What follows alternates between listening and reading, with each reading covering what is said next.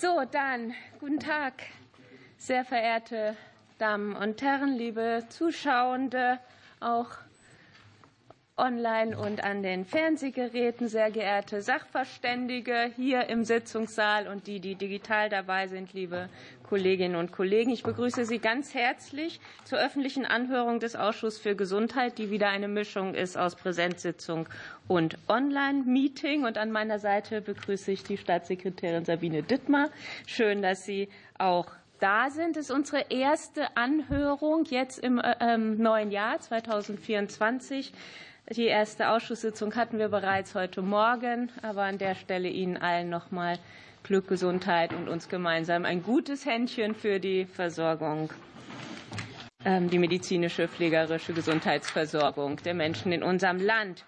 Vorab möchte ich die Sachverständigen und alle Teilnehmenden, die per Webex zugeschaltet sind, bitten, sich mit ihrem vollen Klarnamen anzumelden. Dann ist Ihre Teilnahme für uns alle erkennbar und die Mikrofone natürlich zunächst stumm schalten. Wenn ich das richtig überblicke, haben das auch alle gemacht. Wir hören heute gemeinsam mit Ihnen als Sachverständige zwei Anträge an. Einerseits den Antrag der Fraktion der Unionsfraktion, ähm, Notfallversorgung in Deutschland weiterentwickeln und Zugang zu Notfallambulanzen gezielter steuern. Den finden Sie alle auf der Drucksache 207194 und ein Antrag der AfD-Fraktion mit dem Titel Medizinische Notfallversorgung schnell, qualitativ hochwertig und bezahlbar gestalten. Den finden Sie auf der Ausschussdrucksache 205364 sowie ein weiterer Antrag der AfD-Fraktion mit dem Titel Rettungsdienst sofort retten.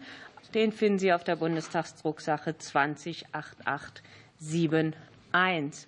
Ich werde einmal ähm, kurz sehr holzschnittartig umreißen, worum es heute geht. Sie als Sachverständige haben sich natürlich ähm, langfristig eingedacht in das Thema, aber diese Anhörungen werden eben auch im Parlamentsfernsehen übertragen und das ist ja wichtig für die Zuschauenden, dass die ähm, wissen, worum es hier heute im Kern geht.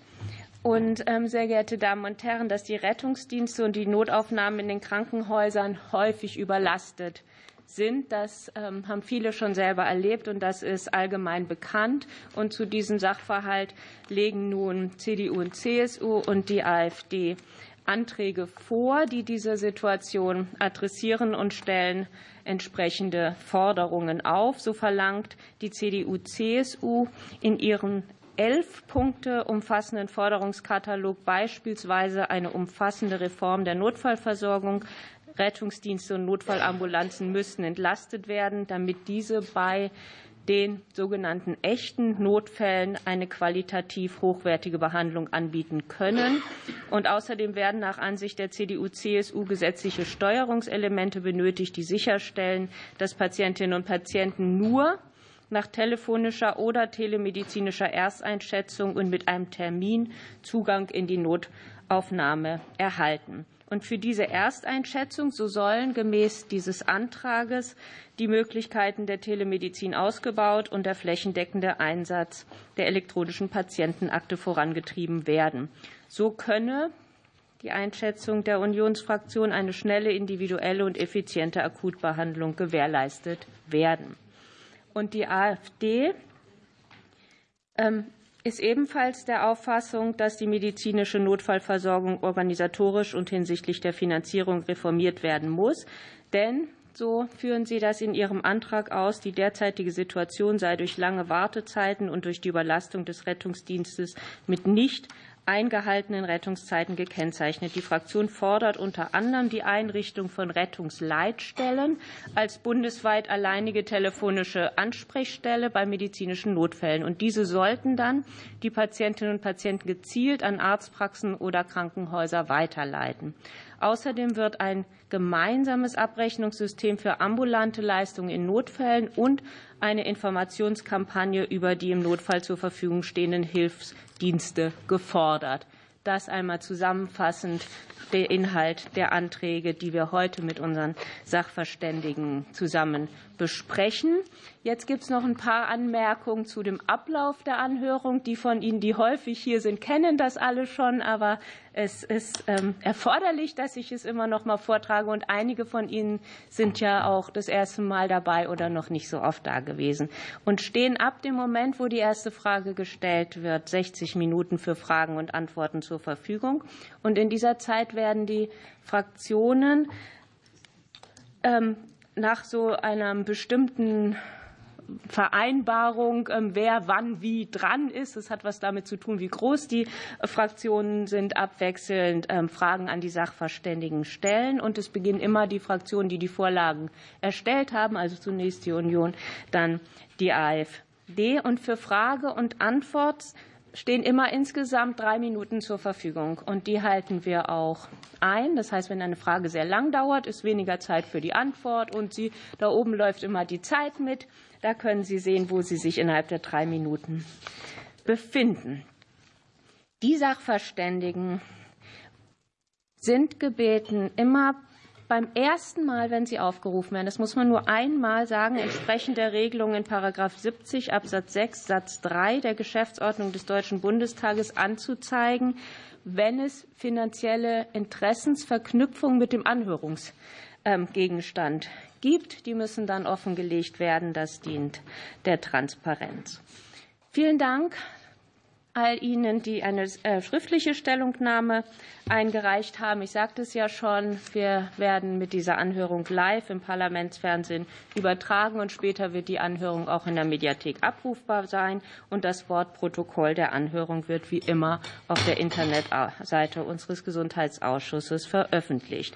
Wenn Ihr Telefon klingelt, ich mache meins jetzt auch mal hier gerade schön aus, kostet das ähm, fünf Minuten für einen guten Zweck.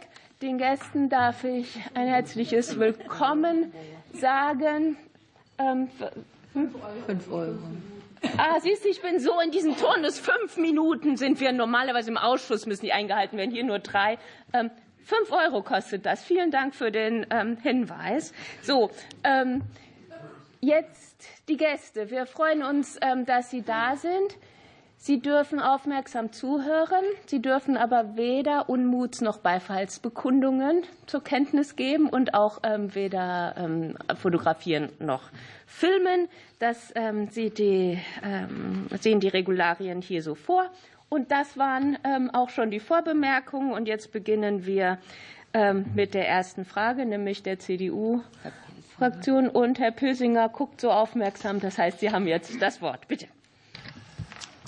Vielen Dank für die Erteilung des Wortes. Meine erste Frage geht an die Deutsche Krankenhausgesellschaft.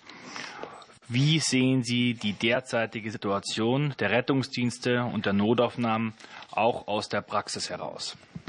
Herr Dr. Gass. Ja, äh, Gerald Gass, Vorstandsvorsitzender der Deutschen Krankenhausgesellschaft, keine finanziellen Interessen äh, mit diesem Thema. Vielen Dank, Frau Vorsitzende, Herr Abgeordneter, für die Frage. Die Situation in den Notaufnahmen hat sich in den vergangenen zehn Jahren, kann man eigentlich sagen, und zunehmend auch in den letzten Jahren äh, deutlich verschlechtert. Verschlechtert im Hinblick auf den Umstand, dass wir mehr Patientinnen und Patienten in den Notaufnahmen sehen, äh, die äh, nach näherer Betrachtung dort gar nicht ankommen müssten und insofern dazu führen, dass Ressourcen und Personal in Anspruch genommen wird, was eigentlich für schwerwiegendere Notfälle gedacht ist. Wir sehen auch, dass diese Häufungen von ähm, Notfällen und dieser vermehrte Zulauf dazu führt, dass nach einer Abfrage, die wir gemacht haben, äh, mittlerweile 90 Prozent aller Notaufnahmen angeben, dass sie schon Erfahrungen mit Gewalt, verbaler oder körperlicher Gewalt äh, gemacht haben, aufgrund des Drucks, der da ist, aufgrund äh, der Situation, die dort vorherrscht. Wir wissen, dass die Patienten äh, mit 90 Prozent, also 90 Prozent der Patienten eine Stunde und äh, deutlich länger zum Teil warten müssen. Wir wissen, äh, dass nur 38 Prozent der Patientinnen und Patienten, die dort ankommen, am Ende tatsächlich in den Krankenhäusern stationär aufgenommen werden müssen. Also die sind entsprechend schwer erkrankt sind, dass sie nicht wieder nach Hause oder am nächsten Tag in den niedergelassenen Bereich geschickt werden. Und äh, die Erhebungen sagen, dass auch ungefähr 50 Prozent der Patienten, die dort ankommen, ohne die Diagnostik der Notaufnahmen versorgt werden könnten, wenn sie äh, entsprechend im niedergelassenen Bereich ankämen. Das ist natürlich zum Teil äh, zu den Zeiten schwer möglich. Aber was wir zusammenfassend feststellen, es fehlt ganz offensichtlich an Patientensteuerung. Es fehlt zum Teil bei den Patienten auch an äh, Gesundheitskompetenz, die vielleicht dazu führt, dass sie gar nicht äh, in den Notaufnahmen ankämen. Und wir müssen natürlich auch feststellen, dass unsere personellen äh, Kapazitäten vielfach erschöpft sind, dass die Wege auch länger werden für die Patientinnen und Patienten und dass zum Teil damit für echte Notfälle die Situation schwieriger wird. Und das ist natürlich ganz besonders bedrückend. So vielleicht die zusammenfassende Situation. Vielen Dank. Vielen Dank, ähm, Herr Dr. Gass. Und jetzt hat das Wort für die AfD Herr Sichert. Ja, vielen Dank. Meine erste Frage ginge an den GKV-Spitzenverband und an die Bundesärztekammer. Sie haben ja gerade schon ausgeführt, ähm, dass es darum geht, die echten Notfälle wirklich versorgen zu können. Deswegen Herr Sichert, eine Frage und die geht dann an Herrn ähm, Dr. Leber, ja? Okay. Ja. Ähm, gilt es ja, äh, Fehlanreize für den Transport ins Krankenhaus dringend zu beseitigen. Deswegen die Frage, äh, wie beurteilen Sie vor dem Hintergrund die AfD-Forderung, den Rettungsdienst insgesamt, das heißt inklusive Transport- und Leistungsbereich, ins SGB V äh, aufzunehmen? Und könnten Sie das bitte kurz begründen? Herr Dr. Leber, bitte.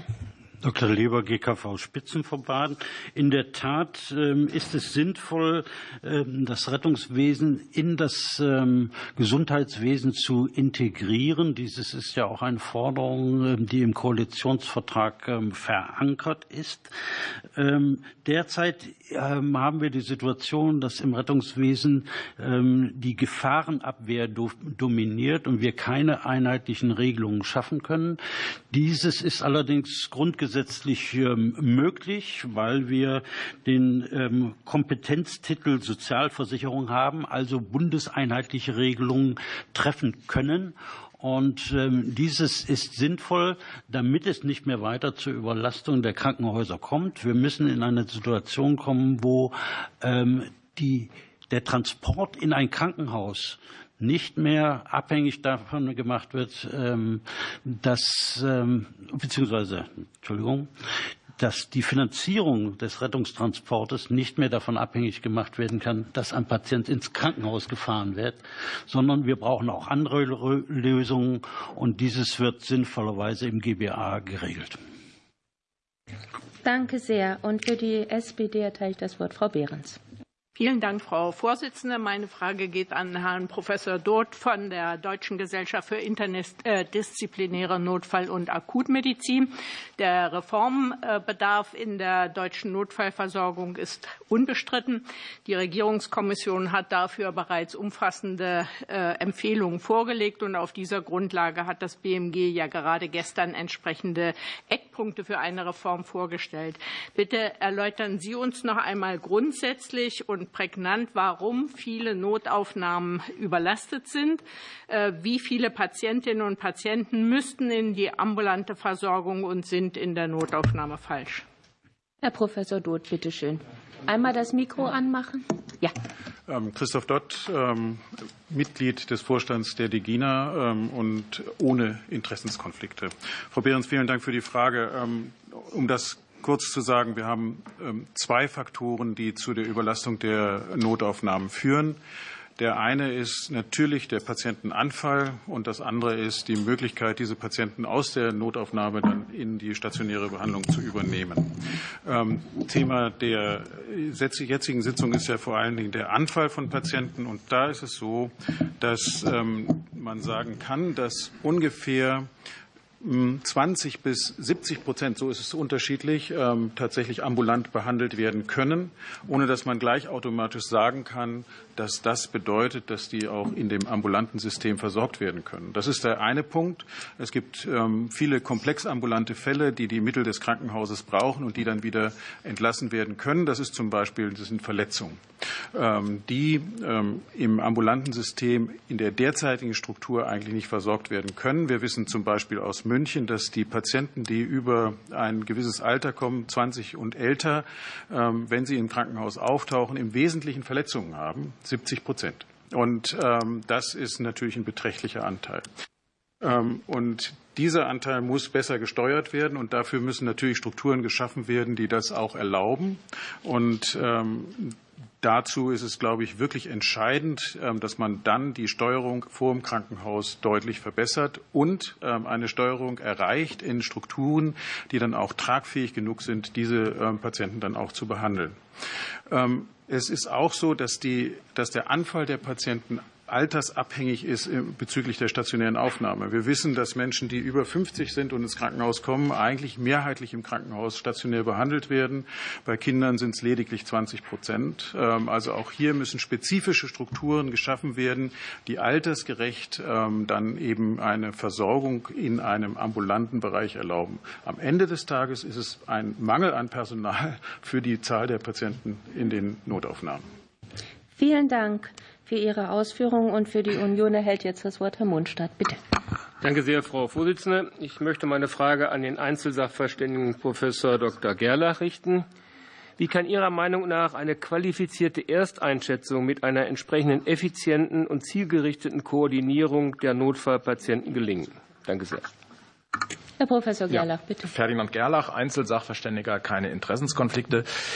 Eine qualifizierte und standardisierte Ersteinschätzung der Patientenanliegen ist absolut unverzichtbar und möglicherweise auch das Kernelement der ganzen Reform.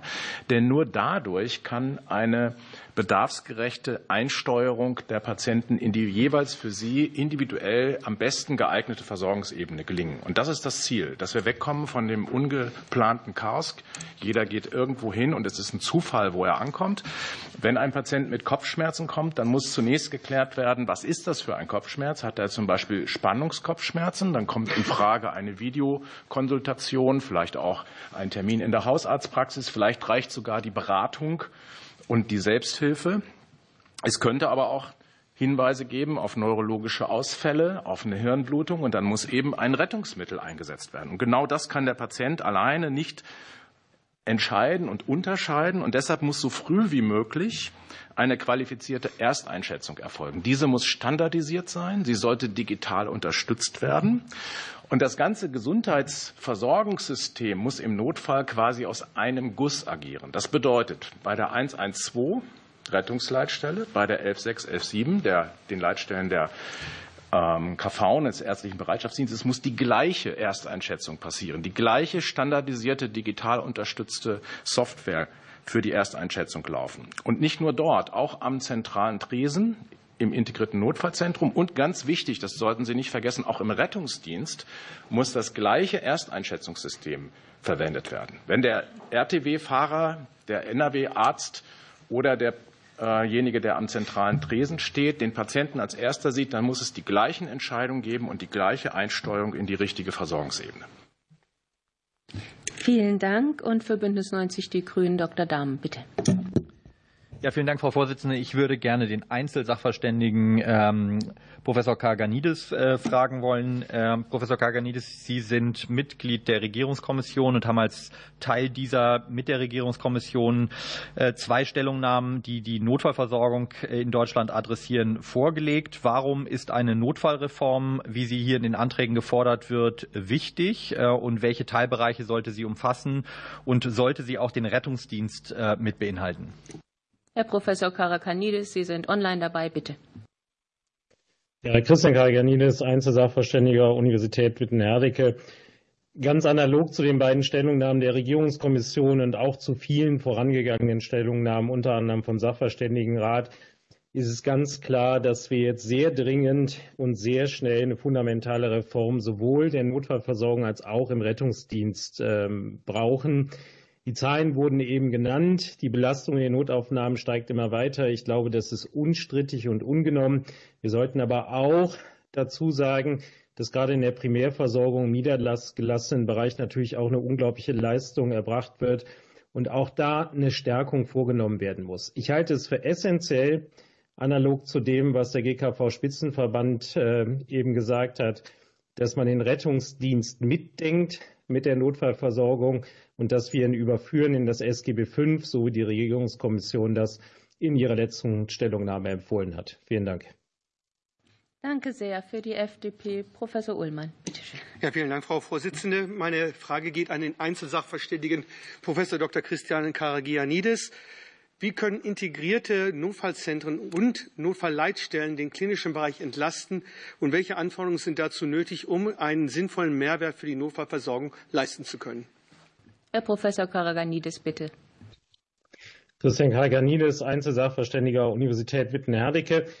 Sowohl die integrierten Leitstellen, also das heißt die Zusammenführung und enge Kooperation der beiden gut etablierten Rufnummern in der Bevölkerung, der 116, 117 und der 112, als auch die integrierten Notfallzentren sind der absolute Schlüssel für die Reform jetzt. Auf der einen Seite haben wir die große Chance, dass wir es schaffen, die Patienten dem richtigen Gesundheitsangebot zuzuführen. Und dazu gehört, dass man die Leitstellen nicht nur integriert und dass sie untereinander kommunizieren, sondern dazu gehört auch, dass wir eine sehr strukturierte, qualitätsgesicherte und in Zukunft hoffentlich auch mit künstlicher Intelligenz unterstützte Abfrage machen, sodass der Patient sofort das richtige Angebot bekommt und auch mit einer hohen Wahrscheinlichkeit diejenigen rausgefiltert werden, die ein hohes Risiko haben, sich in den nächsten Stunden zu verschlechtern. Die integrierten Notfallzentren in den Kliniken sind insofern der absolute Schlüssel und es gibt extrem viele gute Beispiele in Deutschland, wo es auch schon läuft, dass Patienten, die vielleicht nicht zwingend eine stationäre Behandlung bedürfen, aber selbst natürlich nicht einschätzen können, ob sie jetzt so schwer erkrankt sind, ob sie das in Krankenhaus brauchen oder nicht, dass sie entweder von der Praxis am Krankenhaus behandelt werden oder von der entsprechenden Notaufnahme. Ich glaube, das ist der absolute Schlüssel für die Entlastung der Notaufnahmen. Es ist aber elementar und absolut wichtig, dass wir das Ganze kooperativ und gemeinsam machen, weil ich glaube, in Anbetracht der demografischen Entwicklung und dem, was uns bevorsteht, wird es nur gemeinsam gehen. Und diese integrierten Notfallzentren sind der absolute Schlüssel dafür. Dankeschön. Das Fragerecht geht jetzt an die AfD. Ich habe keine Meldung. Herr Sichert, bitte. Genau, meine, meine nächste Frage geht an das Deutsche Rote Kreuz. Äh, Sie vertreten hier ja sozusagen die Praxis aus dem Rettungsdienst. Nun konnte man zwar nicht bei Ihnen, aber bei den Johannitern lesen, dass einer der Gründe dafür, warum die Zahl der Rettungsdiensteinsätze noch stärker steigt als die Zahl der Anrufe beim Rettungsdienst ist, dass Leitstellenmitarbeiter selbst bei offensichtlichen Nichtnotfällen einen Rettungswagen entsenden. Das geschehe aus Angst vor rechtlichen Auseinandersetzungen. Äh, Auseinandersetzungen. Hätten Sie sozusagen aus der Praxis eine Idee, wie man die Situation für die Mitarbeiter und damit für den Rettungsdienst, das heißt letztendlich ja vor allem für die Patienten und Beitragszahler verbessern kann? Und was halten Sie diesbezüglich von der AfD-Forderung, die Mitarbeiter diesbezüglich von Regressforderungen freizustellen? Ein Verfahren, das der Staat ja, wenn es ihm wichtig war, in anderen Bereichen auch schon gewählt hat. Herr Burfeind, Sie haben das Wort, bitte. Ja, vielen Dank. René Burfeind, Bereichsleiter Nationale Hilfsgesellschaft beim Deutschen Roten Kreuz. Keine Interessenskonflikte. Mir liegt natürlich diese Information jetzt im Detail von den Kolleginnen und Kollegen der JUH so nicht vor. In der Tat ist es aber eine Situation, die uns als äh, größter Leistungserbringer im Rettungsdienst in Deutschland mit etwa 37.000 Mitarbeitern und 5.000 Einsatzfahrzeugen auch so begegnet in unseren Leitstellen, dass Bagatellanrufe äh, hochstilisiert werden zu echten Notfällen. Ich glaube, man muss dazu einfach einmal einordnen, dass es für den Patienten in der Situation subjektiv ein Notfall ist.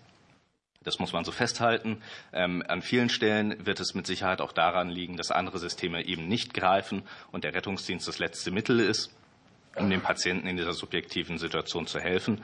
Und äh, in der Tat ist es auch da ab und zu dann so, dass die Leitstellenmitarbeitenden eben nicht die Rechtssicherheit haben in den Abfragemasken, sodass sie auf andere Systeme verweisen können. Erstens, weil es manchmal gar nicht möglich ist, weil es keine integrierte Vernetzung dort gibt. Oder zweitens, weil natürlich auch dort der Wunsch besteht, dem Patienten möglichst sinnvoll zu helfen und in dem Zweifel ein Rettungsmittel zu viel entsendet wird. Also ja, ähm, das Thema Rechtssicherheit für die Disponenten ist ein Thema, was man wahrscheinlich in dem Zusammenhang noch mal angehen sollte aber viel wichtiger ist für uns wirklich die Leitstelle als zentrales Element der Patientensteuerung, weil aktuell der Patient sich selber mehr oder weniger zuordnet und definiert, was ein Notfall ist. Und Leitstellen müssen da in Zukunft sehr viel stärker als Gatekeeper agieren, um zu schauen, wie kann man denn die außerklinische Notfallversorgung entlasten wie kann möglicherweise in Zukunft eine integrierte Leitstelle weiterentwickelt werden zu einer Gesundheitsleitstelle, die eben auf niederschwellige äh, Angebote auch noch verweisen kann? Das können zum Beispiel Lösungen sein wie ein Gemeindenotfallsanitäter, Zugriff auf Pflegenotdienste, andere niedrigschwellige Lösungen und natürlich auch die Disposition des ärztlichen Bereitschaftsdienstes, um dort zu vermeiden, dass Rettungsmittel entsendet werden. Vielen Dank. Vielen Dank ähm, für Ihre Antwort. Und nun geht das Wort an Frau Vogler. Bitte. Vielen Dank, Frau Vorsitzende. Meine Frage geht an die äh, Deutsche Gesellschaft Interdisziplinäre Notfall- und Akutmedizin. Zum Jahresbeginn war ja ähm, die Gewalt gegen das Personal in den Notaufnahmen wieder kurz im Blick der Öffentlichkeit. Ist ja nicht neu. Die Aktion Notaufnahmen retten hat Beschäftigte gefragt, ob sie innerhalb der vergangenen zwölf Monate Opfer von physischer, sexualisierter oder verbaler Gewalt geworden sind. Und bei 800 Antwortenden war das bei über 90 Prozent der Fall. Bei der Hälfte sogar mehr als fünfmal. Das sind ja wirklich äh, erschreckende Zahlen. Ähm, und diese Aggression wird natürlich häufig auch durch sehr lange Wartezeiten ausgelöst oder verstärkt. Teilen Sie die Einschätzung, dass Personalmangel in Notaufnahmen und damit verbundene lange Wartezeiten zu diesem Gewaltproblem beitragen und welche politischen Maßnahmen sind erforderlich, um das Problem zu lösen? Herr Professor Doth, bitte. Ja, vielen Dank, Christoph Dott, Degina, ähm, ohne Interessenskonflikt. Ähm, das stimmt. Die ähm, Gewalt ist in den Notaufnahmen Tagesgeschäft, muss man sagen. Das liegt an natürlich der besonderen Situation der Patienten, ebenso wie die besondere Situation des Personals, die in diesen Notaufnahmen arbeitet. Die ähm, Patienten sind geprägt durch die Unsicherheit bezüglich ihrer Krankheit, durch die Unsicherheit über das, was passiert mit ihnen und ähm, sind natürlich ähm, auf einem, sagen wir mal, in einer Abwehrhaltung und möglicherweise dann auch noch äh, durch medizinisch äh, toxische Einflüsse tatsächlich betrunken oder nicht kontrollierbar. Damit umzugehen ist eine wirkliche Herausforderung für das Personal, erfordert eine hohe Professionalität, wird geschult in der Notfallpflege und auch bei den Ärzten in Deeskalationsstrategien. Ähm, aber natürlich muss man bedenken, ähm, dass ein Faktor, und der spielt ja hier auch eine Rolle, nämlich die Wahrnehmung ähm, der Patienten als Notfall und diese Selbstwahrnehmung, wenn die nicht ernst genommen wird, dann wird zusätzliche Aggressionspotenzial aufgebaut.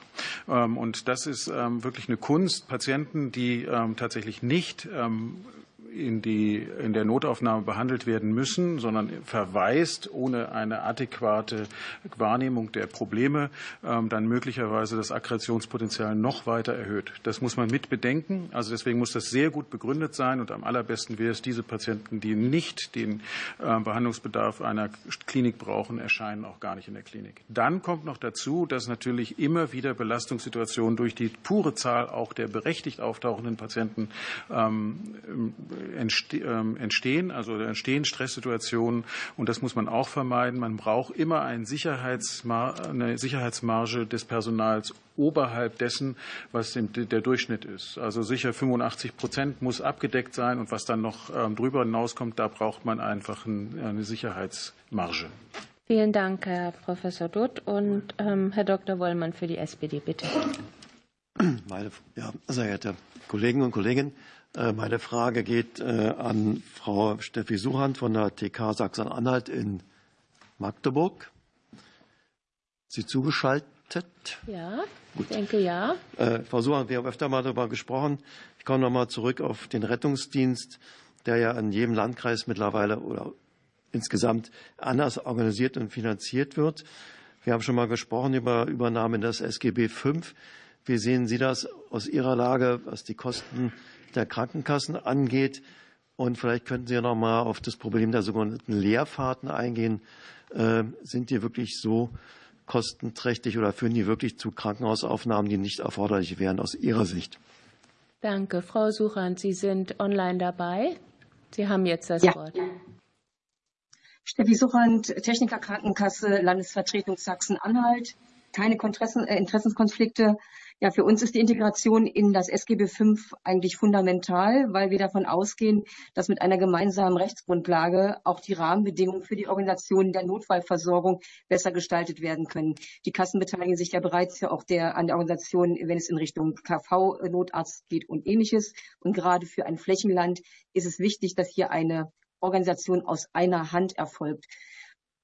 Wir Fragen der Lehrfahrten äh, hatten wir auch schon gesprochen. Wir sehen die Grundlage im SGB V deshalb auch als geeignet, hier Doppelstrukturen ähm, abzuschaffen bzw. sicherzustellen, dass hier auch die Notfallrettung zu ihrem äh, Vergütungsrecht kommen. Bei den Leerfahrten, kurz zur Erläuterung, wenn jemand einen äh, Rettungswagen anfordert, dann äh, nicht mitgenommen wird, werden diese Rettungsfahrten nicht bei der Kasse abgerechnet, sondern laufen letztendlich zwar als Kostenblöcke in die Vergütungsstruktur des nächsten Jahres ein. Lediglich es wäre ein Notarzt vorhanden, dann wird natürlich diese Leistung vergütet.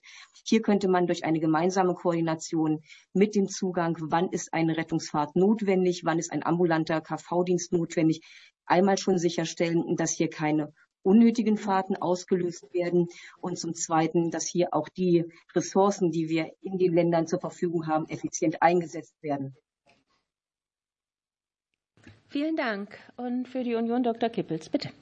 Ja, vielen herzlichen Dank. Ich äh, würde gerne eine besondere Form des Rettungseinsatzes ansprechen, wenn ähm, Eilbedürftigkeit und Entfernung zusammentreffen. Und deshalb meine Frage an Herrn Dr. Christian Pratsch äh, von der Deutschen Luftrettung. Welche Hindernisse für die Luftrettung sehen Sie heute bei einem Einsatz, sowohl hinsichtlich der Einsatzanforderung, der Einsatzentscheidung, als auch hinsichtlich der technischen Verfügbarkeit bzw. Einsatzfähigkeit des Fluggeräts, Stichwort Sichtflug, Nachtflug, Geräteflug, Instrumentenflug und Ähnliches? Herr Dr. Pratsch, Sie haben das Wort, bitte. Ja, Christian Pratsch, äh, Vorsitzender der gemeinnützigen DRF-Stiftung Luftrettung. Vielen Dank für die Frage. Ähm, wir haben fast ausschließlich äh, regulatorische und gesetzliche Hindernisse. Ja, Hindernisse ähm, beim Einsatz der äh, Hubschrauber in äh, den gerade beschriebenen ähm, Fällen. Das sind Einschränkungen beim Fliegen in der Nacht, die technisch nicht nachvollziehbar sind, aber durch Vorgaben eben einzuhalten sind. Es sind äh, Dinge, die mit dem Instrumentenflug zusammenhängen, die die Hubschrauber heute alle leisten können, aber wo die Genehmigungen sowohl auf Landes- als auch auf Bundesebene äh, fehlen.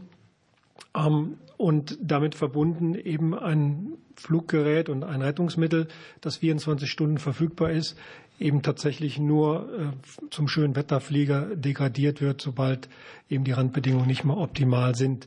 Das ist am Tag nicht ganz so schlimm. Dort haben wir 83 Rettungsgeräte in Deutschland in Betrieb. Aber des Nachts reduziert sich das auf 16 und dadurch äh, verschlechtert sich die Versorgungsqualität gerade für dieses Rettungsmittel massiv. Hinzu kommt noch, dass es sehr häufig eben zu äh, falschen äh, Einsätzen kommt oder nicht ähm, richtig disponierten Einsätzen kommt, weshalb wir insbesondere hier sehr großen Wert darauf legen würden, a, zum einen die Dispositionsregeln bundesweit äh, einheitlich zu gestalten und zum zweiten den Disponenten zu stärken, und zwar zweimal. Einmal mit einer entsprechend qualifizierten und einheitlichen Ausbildung und zum zweiten in seiner Entscheidungskompetenz, die sich eben an diesen Regelungen, äh, den Dispositionsregeln sehr, sehr eng klammert, weil eben die rechtliche Situation für den Disponenten eine sehr schwierige ist. Das sind übrigens alles Dinge, die sehr, sehr schnell umsetzbar sind und die insbesondere, und das ist ja, glaube ich, in der aktuellen Lage äh, sehr wichtig, zu nur sehr geringfügigen Mehraufwendungen finanzieller Natur führen, denn alles ist da. Dankeschön. Herr Dr. Dahm für die Grünen, bitte. Vielen Dank, Frau Vorsitzende. Ich würde gerne den Einzelsachverständigen äh, Professor Pitz fragen wollen. Wir haben jetzt mehrfach gehört, dass es wichtig ist, den Rettungsdienst als Teil einer Notfallreform mitzuregeln. Ähm, äh, wie könnte man das ähm, juristisch tun und wäre es verfassungsrechtlich zwingend erforderlich, dass das einer ähm, zustimmungspflichtigen Konstruktion eines solchen Gesetzes obliegt oder kann man das auch zustimmungsfrei in einem Gesetz regeln? Herr Professor Pitz, Sie haben das Wort. Andreas Pitz, Einzelsachverständiger, keine Interessenskonflikte. Ähm, vorneweg geschickt müssen Sie sich zunächst mal klar machen, dass aus rein rechtswissenschaftlicher Sicht wir beim Rettungsdienst um einen äh, hochgrundrechtsrelevanten Bereich reden. Da geht es ja nicht nur sprichwörtlich um Leben und Tod. Von daher glaube ich sogar, ist es geboten von Verfassungswegen, dass man diese sehr rudimentär im SGB V ausgestalteten Ansprüche, die irgendwie im Transport, in der Krankenbehandlung mit drin sind, entsprechend ausformuliert. Stichwort Wesentlichkeitstheorie. Das Wesentliche muss der Gesetzgeber regeln. Ähm, Das könnte man sehr gut tun, indem man zum Beispiel in der Krankenbehandlung erstmal einen grundsätzlichen Anspruch ähm, regelt und dann im Paragraphen 60 SGB V, der derzeit die Transportleistung regelt, äh, dann die detaillierten Regelungen äh, zu den Ansprüchen der Versicherten und dann im 133 quasi das Pendant des Leistungserbringerrechts regelt. Äh, und da könnte man äh, sehr wohl mit Finanzierungsregelungen arbeiten. Ähm, man könnte mit entsprechender Begründung sogar da noch, noch weiter denken, Stichwort Annexkompetenz, dass man da eine Zustimmungspflichtigkeit jetzt hätte, sehe ich jetzt erstmal nicht. Wir reden über den Bereich der Sozialversicherung und in dem kann der Bund äh, zunächst mal, ohne dass er die Länder beteiligen muss, entsprechende Regelungen treffen. Was an der Stelle aber wirklich wichtig ist, ist, dass man, wenn man die Stellungnahme der Regierungskommission ernst nimmt und solche Dinge wie zum Beispiel die pflegerische Notfallversorgung in den Blick nimmt, ähm, dass man dann sich auch entscheiden muss, wo bringt man solche Regelungen unter, ähm, um wieder ein einheitliches System zu bauen. Ähm, und da würde es sich vermutlich auch anbieten, eben dieses gesamte Paket im SGB V abzubilden. Und ähm, ja, wie schon gesagt, der 60 bietet da eigentlich ähm, sehr, sehr gute Möglichkeiten. Danke. Danke sehr. Jetzt ähm, hat für die FDP das Wort Professor Ullmann. Ja, vielen Dank, Frau Vorsitzende. Meine Frage geht an den Einzelsachverständigen Herrn Dr. Reiferscheid. Können die eigenständige Bedürf das bin ich jetzt nicht mit dem Klingen. Ja, ich wiederhole jetzt meine Frage noch einmal.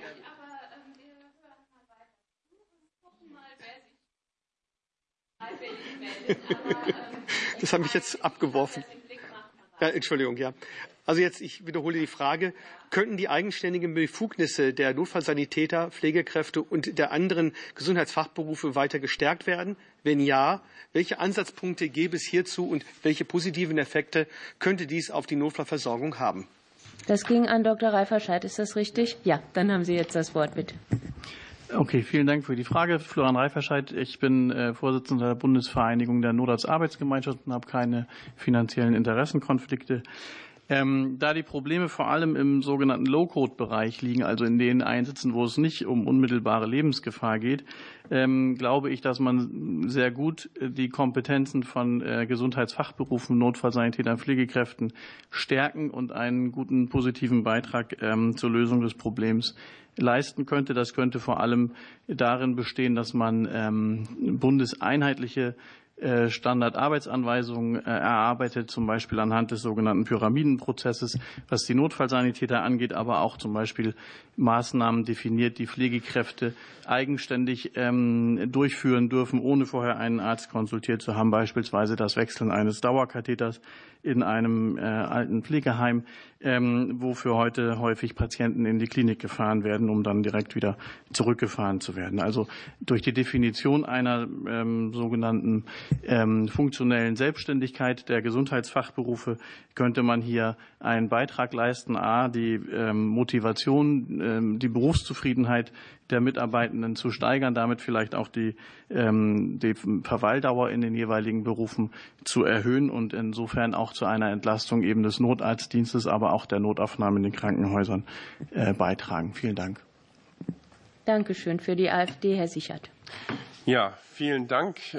Meine Frage geht nochmal ans Rote Kreuz. Sie haben ja vorhin gesagt, dass tatsächlich eines der Probleme des Nebeneinander von verschiedenen Systemen auch ist. Was halten Sie unter diesem ähm, Hintergrund oder vor diesem Hintergrund äh, von der ähm, von der AfD hier vorgebrachten Forderung, dass man bundesweit gemeinsame Rettungsleitstellen als alleinige telefonische Ansprechpartner für die Hilfesuchenden im medizinischen Notfall unter der bundesweit einheitlichen Rufnummer 112 schafft, die das Nebeneinander von KV und Rettungsleitstellen beendet und dass dort äh, künftig auch unter Nutzung von im nichtmedizinischen Alltag schon etablierte Techniken wie Videoanrufe etc.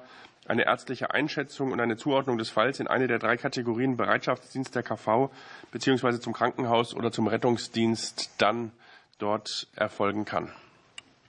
Herr Burfeind, bitte sehr. Ja, vielen Dank für die Frage. René Burfeind, Rotes Kreuz. Äh, weiterhin keine Interessenkonflikte. Ähm, Im Kern hatte ich ja Teile Ihrer Frage auch schon beantwortet eben. Ich führe das gerne nochmal aus.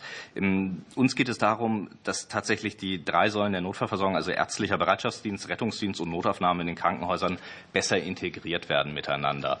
Und ähm, da haben wir ein paar Punkte, die ich gerne mitgeben würde, die, glaube ich, sehr gut dazu passen, äh, was Sie gerade gefragt hatten. Das eine ist mit Blick auf die Leitstellenstruktur halten wir erstmal fest, Rettungsdienst sehen wir weiterhin als Aufgabe der Länder. Also das ist richtig und notwendig, ähm, dort zu schauen, dass die Länderverantwortung weiter im Fokus stellt beim Rettungsdienst. Die Versorgungsbedarfe in der Fläche sind einfach unterschiedlich und in den Ländern bekannt. Und es ist äh, eine Möglichkeit, dort flexibler auch zu agieren als bei bundesweiten Vorgaben. Also das ist ein Punkt, den ich hier einmal festhalten möchte. Das Zweite ist, ähm, was ich eben in Teilen schon beantwortet hatte, also der Patient selber in definiert für sich den Notfall. Und da ist es ganz wichtig, dass die Leitstelle als zentrales Element der Patientensteuerung dann generiert wird. Ich hatte es Gatekeeper-Funktion genannt und auch da gehen äh, Kommentare gegeben, dass es eine Weiterentwicklung zu einer Gesundheitsleitstelle geben sollte. Und das schließt alles ein, was Sie gesagt haben. Das eine ist das Thema ähm, Integration von niederschwelligen Angeboten um eben unterscheiden zu können, was sind wirkliche Notfälle, was kann möglicherweise auch woanders hin. Telemedizin ist mit Sicherheit ein ganz wichtiges Instrument in diesem Zusammenhang. Und natürlich, ich hatte es gesagt, die Disposition des ärztlichen Bereitschaftsdienstes, denn nur so kann aus unserer Sicht eine Reform der Notfallversorgung auch wirklich gelingen. Vielen Dank. Danke sehr. Und Herr Heidenblut für die SPD. Bitte. Ja, vielen Dank. Meine Frage geht an ähm, Herrn äh, Dr. Reiferscheid von BAND e.V. Erachten Sie die Einführung eines Facharztes für Notfallmedizin als sinnvoll, wie es die Regierungskommission in ihrer vierten Stellungnahme gefordert hat? Herr Dr. Reiferscheid, bitte. Ja, Florian Reiferscheid für die BAND.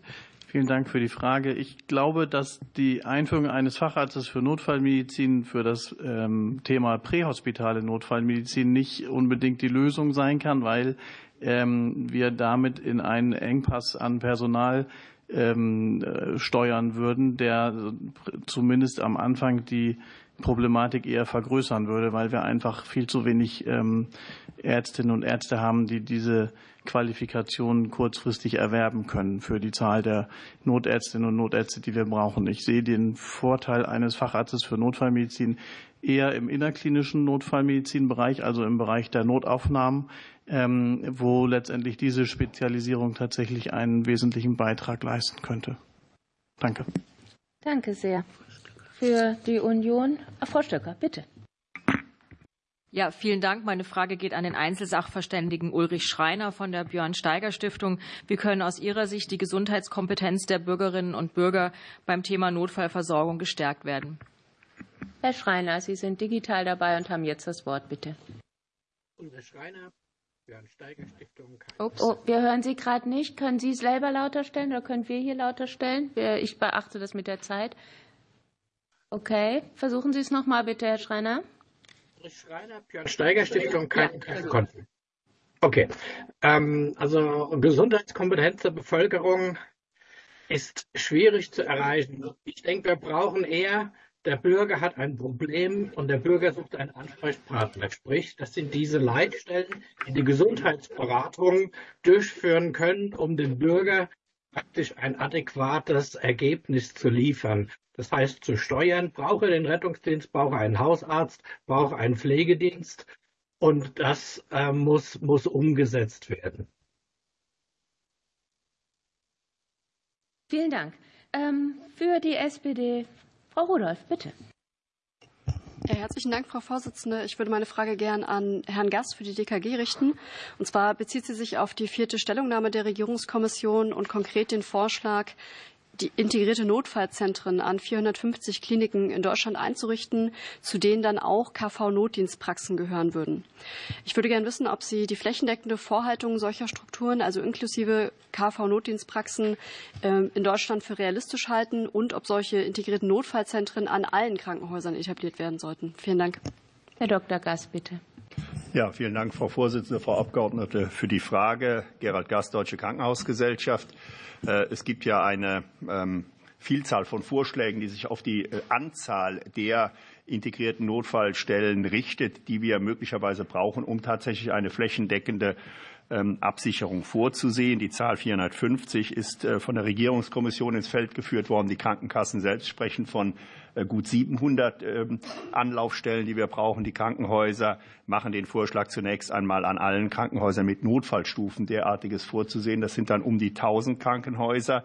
Ich will aber vorausschicken, äh, dass es letztlich ein Stück weit auch entscheidend ist, wie gut es gelingt, äh, die Prozesse zu organisieren, die wir ja alle anstreben, die ich jetzt hier auch mehrfach im Ausschuss gehört habe und auch in den verschiedenen Anträgen und in den Vorschlägen auch in den Vorschlägen äh, des Bundesgesundheitsministeriums gehört habe, nämlich ob es uns gelingt, die Zahl der Patientinnen und Patienten, die heute fehlgesteuert in diesen Notaufnahmen ankommen, äh, deutlich zu verringern. Äh, das hat dann natürlich auch ein Stück weit einen Einfluss darauf, wie viele Stellen brauche ich, zumindest dort in den Ballungsgebieten, denn dann verringert sich natürlich auch die einzelne Inanspruchnahme der Notfallstelle. Und dazu kommt, ähm, inwieweit gelingt es beispielsweise auch über telemedizinische Beratung und Angebote, äh, Wegezeiten ein Stück weit zu reduzieren für die Patientinnen und Patienten, die eben nicht zwingend vor Ort dann äh, zunächst mal vorgestellt werden müssen. Äh, das will ich gerne vorausschicken. Und wir plädieren deutlich dafür, dass wir mindestens mal auf die Zahl gehen, die die Krankenkassen vorgeschlagen haben. Das sind gut 700. Äh, wir würden sogar dafür plädieren, äh, noch etwas darüber hinauszugehen. Was wir aber unbedingt vorschlagen, das findet sich in manchen Vorschlägen, dass diese Aufgabe der Zuordnung am Ende die sektorübergreifende Krankenhaus- oder Versorgungsplanung der Länder äh, übernehmen sollte, die dann in den Regionen entscheidet, inwieweit tatsächlich hier noch Versorgungslücken sind oder nicht, um dann im Einzelfall auch solche INZs zuzuweisen. Das wäre unser Vorschlag. Vielen Dank. Danke sehr, Dr. Gass. Für die Union jetzt Herr Rüddel, bitte. Vielen Dank. Ich habe eine Frage an die KBV. Wie sieht für Sie konkret ein sogenannter gemeinsamer Tresen in, Not, in, den Notfallzentren aus?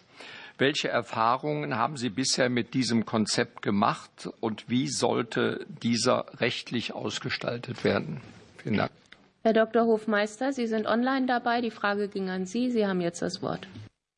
Ja, vielen Dank, Stefan Hofmeister, Kassenärztliche Bundesvereinigung, keine Interessenkonflikte. Vielen Dank, Herr Rüttel, für die Frage. Ähm, der gemeinsame Tresen heißt für uns vor allem, dass es äh, für alle Fußgänger, so nenne ich das, die nicht planmäßig in ein Krankenhaus kommen, nur ein Eingang da ist. An diesem Eingang muss, das haben Vorredner schon gesagt, eine einheitliche Ersteinschätzung standardisiert erfolgen. Die kann auch durchaus nicht ärztlich erfolgen mit entsprechend qualifiziertem Personal. Das sollte deutschlandweit gleich sein und digital so aufbereitet werden, dass man diese Information weitergeben kann, sowohl ins Krankenhaus als auch zurück ins ambulante System oder auch natürlich in den Rettungsdienst, insofern das dann möglich und nötig wird. Und ähm, dieser gemeinsame Tresen wird je nach Uhrzeit entsprechend besetzt. Ähm, das hängt sehr stark vom zu erwartenden Patientenaufkommen ab. Das kann stark variieren nach Uhrzeiten, nach Tagen, Brückentagen, Feiertagen. Darauf stellen sich die Regionen dann ein. Rechtlich ähm, kann dieser gemeinsame Tresen natürlich nur von einer Institution geführt werden. Das muss das Krankenhaus sein oder die KV. Ähm, äh, das kommt nicht so sehr darauf an, wer das macht, solange das Verfahren standardisiert ist, solange also klar ist, was dort gefragt wird und wie sortiert wird. Und wie dann die Anbindung der verschiedenen äh, Versorgungsebenen verbindlich und möglicherweise auch je nach Tageszeit und Jahreszeit auch unterschiedlich geregelt. Also Rückführung ins ambulante System, Übergabe an die Notfallambulanz des Krankenhauses, Übernahme durch die Bereitschaftspraxis der KV vor Ort äh, oder gar stationäre Aufnahme oder Aufnahme in Intensivmedizin oder Schockraum. All das würde ja als Ergebnis dann herauskommen. Das wäre unsere Vorstellung eines solchen gemeinsamen Tresens. Und ähm, der Tresen sortiert sozusagen vor und nimmt dann das für den Patienten geeignetste und vom System lieferbare Versorgungsniveau vor. Vielen Dank. Danke sehr. Das Fragerecht geht jetzt wieder an die Grünen. Dr. Dahm. Vielen Dank, Frau Vorsitzende. Ich würde gerne den Einfall Einzelsachverständigen Matthias Gruhl äh, fragen wollen. Herr Gruhl, äh, Sie haben als ähm, äh, leitender Autor für die Bertelsmann Stiftung unlängst äh, eine umfassende Stellungnahme mit erarbeitet, die sich nochmal mit einem Neustart zur Umsetzung einer Notfallreform in Deutschland nach gescheiterten Versuchen in der Vergangenheit beschäftigt hat. Was ist Ihres Erachtens ganz entscheidend, was in einer Notfallreform sein sollte und handelt es sich dabei um ein wichtiges, dringliches Projekt der Gesundheitspolitik in Deutschland oder eher eine Nebenbaustelle? Herr Gruhl, auch Sie sind online dabei und haben jetzt das Wort. Bitte schön. Danke. Dr. Matthias Gruhl, Staatsrat AD, keine Interessenskonflikte. Ich glaube, die Frage selber ist natürlich inzwischen in diesem Gremium beantwortet. Natürlich ist die Notfallversorgung eines der wesentlichen Steuerungselemente unseres Gesundheitswesens, weil es einen Zugang bedeutet und damit in die Relation Personal zu Bedarf äh, einfließt. Das heißt, wenn wir die Notfallversorgung gut steuern, haben wir weniger Personalprobleme, nicht nur in den äh, äh, Praxen, nicht nur im Rettungsdienst, sondern natürlich auch im Krankenhaus. Das heißt, hier gibt es eine ganz große Notwendigkeit der Kohärenz und diese herzustellen. Dazu brauchen wir natürlich den Dreiklang. Wir brauchen klar eine durchgehende Rettungskette zwischen der, dem ärztlichen Bereitschaftsdienst, dem Rettungsdienst und den Krankenhäusern und immer mit der Perspektive, möglichst nicht die höchste, sondern die notwendige Versorgungsstufe zu erreichen. Das heißt, es muss an jeder Stelle Bypassmöglichkeiten geben, die aus der Notfallkette wieder herausführen. Sprich, es muss im ärztlichen Bereitschaftsdienst die Möglichkeit geben, zu sagen, gehen Sie morgen zu Ihrem Hausarzt. Es muss im Rettungsdienst die Möglichkeit geben, zu sagen, ich rufe jetzt den Bereitschaftsarzt, das reicht, Sie müssen nicht ins Krankenhaus. Es muss aber auch die Möglichkeit geben, und das ist ganz wichtig, dass der Rettungsdienst ohne finanzielle Nachteile sagt, Sie brauchen keine weitere Hilfe. Es reicht, wenn ich Ihnen einen Pflegenotdienst schenke. Also immer versuchen, die untere Stufe der Versorgung zu erreichen. Und insofern ist dann eine ganz wesentliche Frage, ob man den bisherigen Bypass-Zugang, den wir haben, nämlich per Pedes ins Krankenhaus ohne Voreinschätzung zu gehen, eigentlich noch der richtige ist und ob der wichtig ist.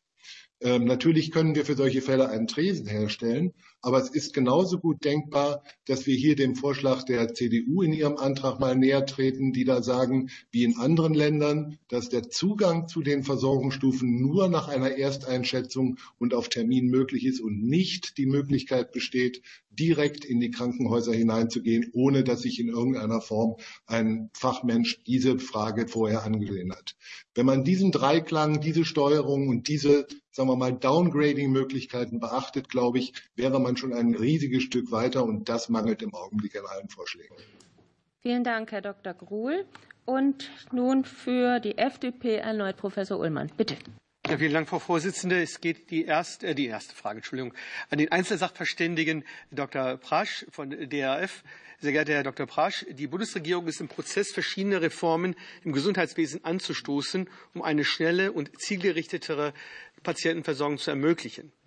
Welche Maßnahmen sollten aus Ihrer Sicht ergriffen werden, um zum einen eine besonders sinnvolle Verknüpfung zwischen den Sektoren zu gewährleisten und zugleich auch in komplexen Zugangslagen eine möglichst zeitnahe Patientenversorgung sicherzustellen. Herr Dr. Prasch, gern. Ja, vielen Dank für die Frage.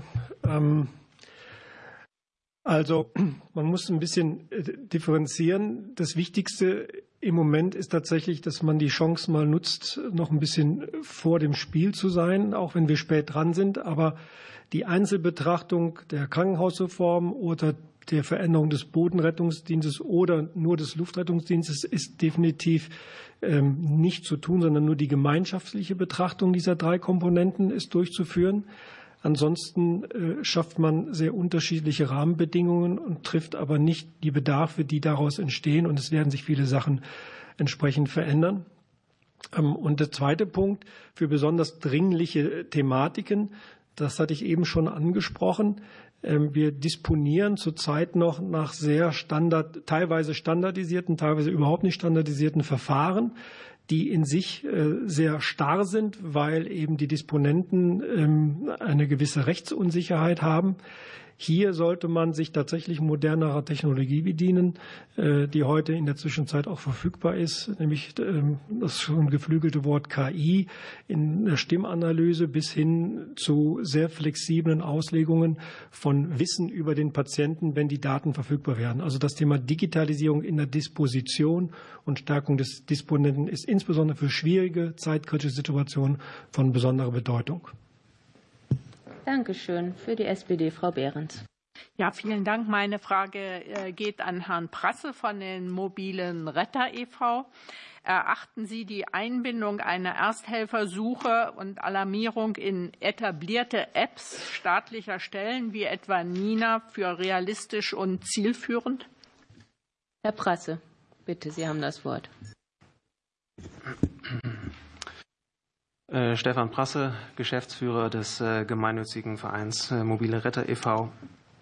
Keine Interessenkonflikte. Ähm, so wie ich das einschätze, ist ähm, und auch weiß und gehört habe, sowohl aus dem BBK ähm, als auch von der Herstellerseite, ist es eigentlich ausdrücklich gewünscht, dass die Nina Warn-App genau die Funktionen bereitstellt, die sie jetzt bereitstellt. Äh, und nicht darüber hinaus äh, noch ähm, einen, größeren äh, Funktionsumfang hat. Man kann gewisse Dinge verknüpfen, dazu gibt es auch Überlegungen, aber die smartphone-basierte Ersthelferalarmierung in diese Nina-Warn-App mit einzubauen, würde, ähm, würde am Thema vorbeigehen und würde auch ähm, der Usability äh, nicht gerecht werden, was auch ein kritischer Faktor ist bei der smartphone-basierten Ersthelferalarmierung bei den äh, vorhandenen Apps. Also insofern, ich glaube, das ist äh, nicht sinnvoll und das ist auch nicht gewünscht von den entsprechenden Stellen. Dankeschön. Und Herr Dr. Kippels hat erneut das Wort für die Union. Ja, vielen herzlichen Dank. Äh, meine Frage richtet sich an Herrn äh, Professor Gerlach. Welche Rolle können Telemedizin und digitale Lösungen im Rahmen der Notfallversorgung einnehmen, um Patientinnen und Patienten in Notfallsituationen schon im Vorfeld besser zu steuern? Ich würde da gerne auch den Fokus auf ältere Patientinnen und Patienten legen wollen. Herr Professor Gerlach, bitte. Ja, Ferdinand Gerlach, Einzelsachverständiger. Ähm, Ältere wie Jüngere werden ja zunehmend digital kompetent. Und äh, wenn wir diese Technologien anbieten, dann natürlich so einfach wie möglich. Für Patienten gibt es zum Beispiel jetzt schon Apps, die auf das äh, standardisierte Ersteinschätzungssystem zurückgreifen. Patienten können dann zum Beispiel testen, was ist das für ein Kopfschmerz, um das Beispiel nochmal aufzugreifen.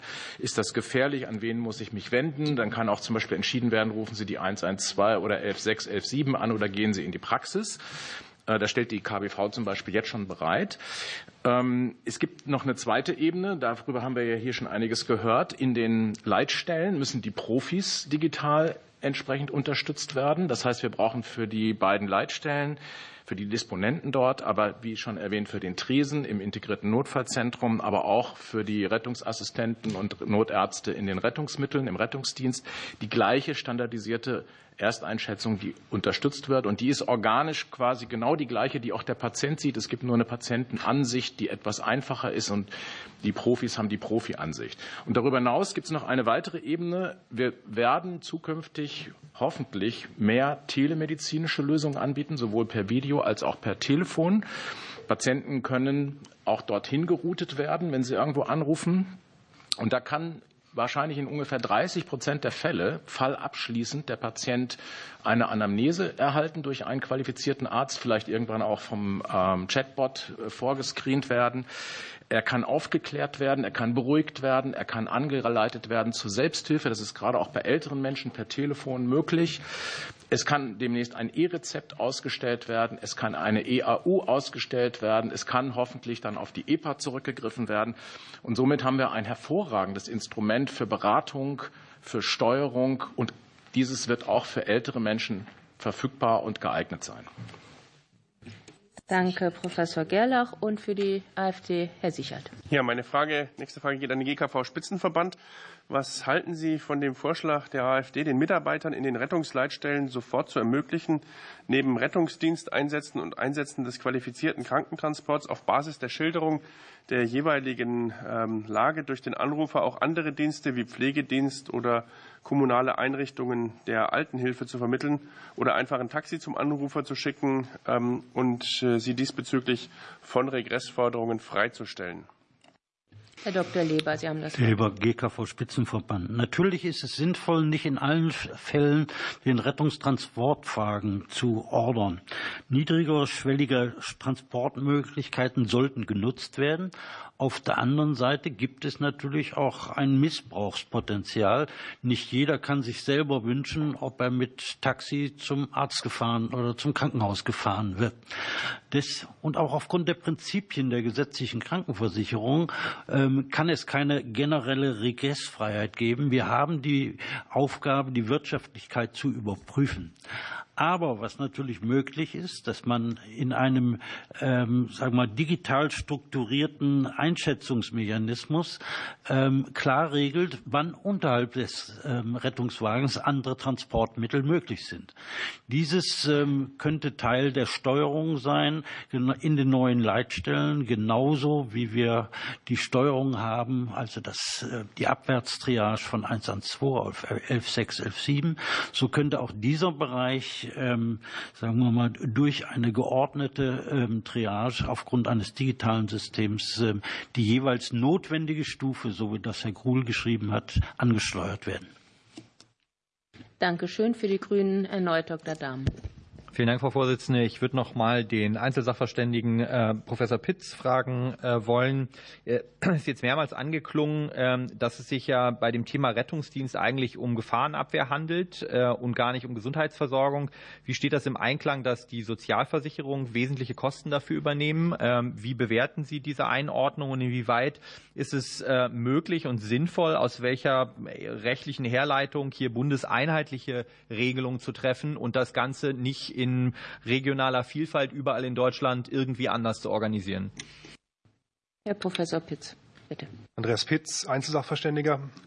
Ähm, ja, nüchtern betrachtet hat sich das äh, wohl einfach irgendwie über viele Jahre eingebürgert, dass man ähm, im Rettungsdienst von Gefahrenabwehr redet. Wahrscheinlich, weil, weil überall ein Blaulicht auf dem Dach ist. Ich weiß es nicht. Aber rein rechtlich betrachtet ist es natürlich primär Gesundheitsversorgung. Ähm, jetzt darf man natürlich nicht ähm, außen vor lassen, dass es auch Situationen geben kann, wie, wie ein Massenanfall von Verletzten oder die Katastrophen, ähm, wo es eben auch Verletzte gibt. Aber die haben natürlich immer noch, und ich glaube, da ist dann auch die Brücke, die haben natürlich immer noch als Versicherte in der gesetzlichen Krankenversicherung Ansprüche gegen die GKV. Und wenn man sich jetzt vor Augen führt, dass es letztlich der Anspruch auf Krankenbehandlung ist, den ich als gesetzlich Krankenversicherter habe, der vom Rettungsdienst am Ende realisiert werden muss und dann auch von den Kassen finanziert werden muss, ähm, dann ist es natürlich schwer nachzuvollziehen, wieso beispielsweise ein äh, Patient, ein GKV-Versicherter äh, in äh, einem Bundesland 15 Minuten warten soll, bis der Rettungswagen kommt und im anderen Bundesland 10 Minuten wenn er doch den einheitlichen Anspruch gegen seine gesetzliche Krankenversicherung hat, ich habe es vorhin gesagt, in einem hochgrundrechtsrelevanten Bereich. Also das sind ja die Spielräume, die von Verfassungswegen vorgegeben sind, sehr, sehr eng. Ähm, wenn man da beispielsweise den Nikolausbeschluss des, des Bundesverfassungsgerichts heranzieht.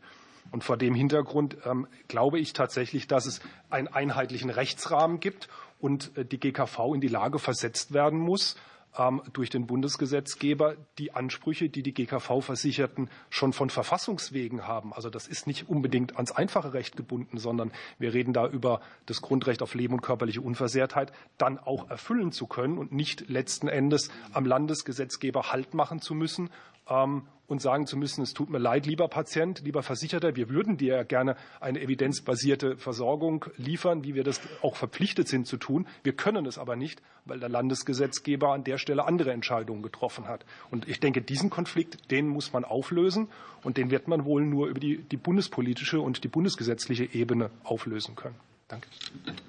Dankeschön. Für die SPD Herr Wollmann. Herr Dr. Wollmann, bitte. Ja, eine Frage an Herrn Gruhl, auch etwas juristisch gefärbt. Vor dem Hintergrund der verfassungsrechtlichen Rahmenbedingungen, welche Möglichkeiten sehen Sie, untergesetzliche Regularien für den Rettungsdienst zu erstellen? Welche Gremien schlagen Sie auf der Bundesebene vor? Herr Dr. Gruhl, bitte. Dr. Matthias Gruhl, Staatsrat D, Einzelsachverständiger, keine Interessenskonflikte. Schöne Frage.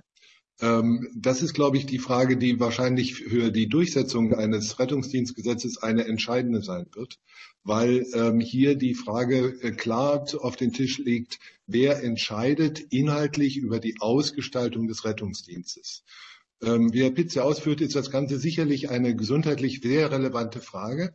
Es wird aber von den Innenministerien, die ja im Wesentlichen den Rettungsdienst verantworten, als Teil des, ähm, der Gefahrenabwehr möglicherweise anders gesehen. Und das heißt, sie sagen, wenn Entscheidungen über die inhaltliche Ausgestaltung des Rettungsdienstes getroffen werden, kann das nicht sein, dass wir dabei nicht beteiligt werden.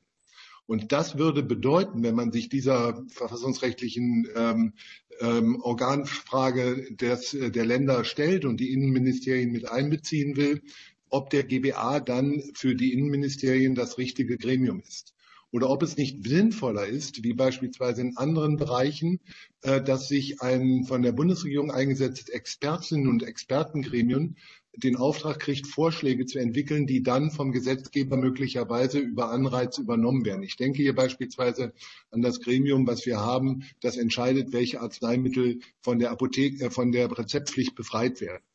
Also es gibt Möglichkeiten über Expertengremien, die nicht ähm, rein institutionell, sondern möglicherweise auf einer Fachebene gestaltet werden, inhaltliche Ausgestaltung der Standardisierung der Abläufe so zu regeln, dass nicht die eine Seite meint, sie wäre nicht beteiligt und die andere Seite meint, sie wäre übervorteilt.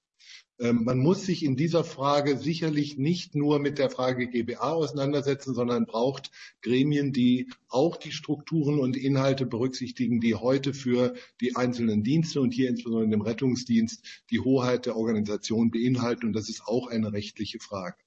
Insofern plädiere ich hier für eine fantasievollere Regelung, als zu sagen, wir hängen das irgendwo dran dann wird man wahrscheinlich die Zuständigkeit der Innenministerien äh, übergehen müssen. Und da wird es sicherlich im Bundesrat großen Ärger geben.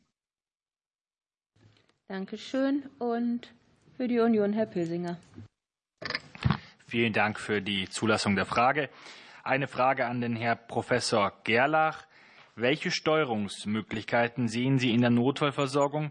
Wie bewerten Sie die Idee einer Missbrauchsgebühr von 20 Euro, wenn sich vor Ort herausstellt, dass der Betroffene weder die 112 oder die 116, 117 angerufen hat, noch ärztlich eingewiesen wurde oder über den Rettungsdienst eingeliefert worden ist. Professor Gerlach, bitte. Ferdinand Gerlach, Einzelsachverständiger. Mir ist bewusst, dass das hier in Deutschland eine sehr kontrovers diskutierte Frage ist. Und ich will zunächst noch mal sagen, in anderen Ländern wie in Dänemark ist es so, dass man dort zunächst eine Leitstelle anruft und erst dann zu einem Rettungsort gehen kann. Und das machen die aus gutem Grund. Sie wollen, dass die Patienten in die jeweils beste, individuell am besten geeignete Versorgungsebene gesteuert werden. Das müssen wir in Deutschland allen, den Patienten, aber auch allen Profis erklären, dass das notwendig ist und dass es auch im eigenen Interesse des einzelnen Patienten ist. Der Sachverständigenrat hat in seinem Gutachten 2018 dazu ausführlich Stellung genommen. Wir haben gesagt, zunächst mal sollte jeder die 112 oder die 116, anrufen. Im Idealfall bekommt er dann einen Notfallcode und, falls erforderlich, einen Termin in einem INZ, in einem integrierten Notfallzentrum. Das würde bedeuten, dass Patienten, die nicht vorher anrufen und ins INZ kommen, dort ohne Termin stehen. Und wie in jeder Praxis, wie im Restaurant und an der Käsetheke bei Rewe, werden die, die einen Termin haben oder eine Nummer gezogen haben, sich vorher darum gekümmert haben, bei gleicher Dringlichkeit bevorzugt. Die werden sofort behandelt, die anderen müssen länger warten. Das wäre eine edukative Maßnahme, dass man sagt, nach Dringlichkeit kriegen die Patienten, die sich vorher gemeldet haben, die einen Termin haben, die sofortige Behandlung. Sollte das nicht funktionieren, und das ist leider zu befürchten, hatten wir als Sachverständigenrat gesagt, dann sollten wir mal über den Plan B nachdenken. Und der Plan B könnte in der Tat sein, dass gehfähige Patienten, die ohne Einweisung kommen, die vorher nicht angerufen haben, wenn Sie dann zum zentralen Tresen kommen, aufgefordert werden, jetzt anzurufen. Da steht ein Telefon im Wartebereich vor dem zentralen Tresen. Und wenn Sie das dann immer noch nicht machen, dann kann man darüber nachdenken, ob Sie eine Eigenbeteiligung zahlen. Wir nutzen dieses Instrument, das möchte ich generell hinzufügen, in Deutschland viel zu wenig. Im internationalen Vergleich haben wir eine sehr, sehr geringe Eigenbeteiligung. Wir nutzen das nicht für Steuerungszwecke. Und diese Ausgestaltung wäre durchaus zu überlegen, denn das ist nicht so, dass jemand, der sich das nicht leisten könnte, nicht zumutet werden kann, dass er zum Telefonhörer greift und sich einschätzen lässt. Wir haben ja vorher gehört, wie wichtig die Ersteinschätzung ist und die richtige Steuerung. Das würde die Wartezeiten von allen Patienten verkürzen. Das würde die Überlastung in den Notaufnahmen reduzieren. Wir hätten eine bessere, kosteneffizientere Notfallversorgung. Insofern halten wir das als, oder hat der Sachverständigenrat das als Plan B für eine durchaus ernsthafte Option gehalten. Danke, Professor Gerlach. Und das war auch letzte Frage, letzte Antwort im Rahmen dieser Anhörung. Ich darf Ihnen allen sehr herzlich danken, insgesamt für die konzentrierte Atmosphäre, für die guten Fragen, für die sehr präzisen Antworten, die uns ermöglicht haben, wirklich viele ähm, Aspekte zu adressieren. Und ich greife mal auf, was Herr Pratsch gesagt hat. Noch sind wir, auch wenn wir spät dran sind, gewissermaßen vor dem Spiel, so haben Sie es ähm, genannt, weil die Eckpunkte ähm, sind jetzt gerade veröffentlicht worden, aber die Gesetzgebung, die wird ja demnächst erst im Bundes Bundestag und damit auch diesen Ausschuss erreichen. Das heißt, Sie haben uns schon mit Ihrer Einschätzung jetzt zur richtigen Stelle und zur richtigen Zeit sehr, sehr ähm, geholfen. Das wird ähm, sicher nicht ohne Folgen bleiben. Vielen Dank. Dafür kommen Sie gut nach Hause.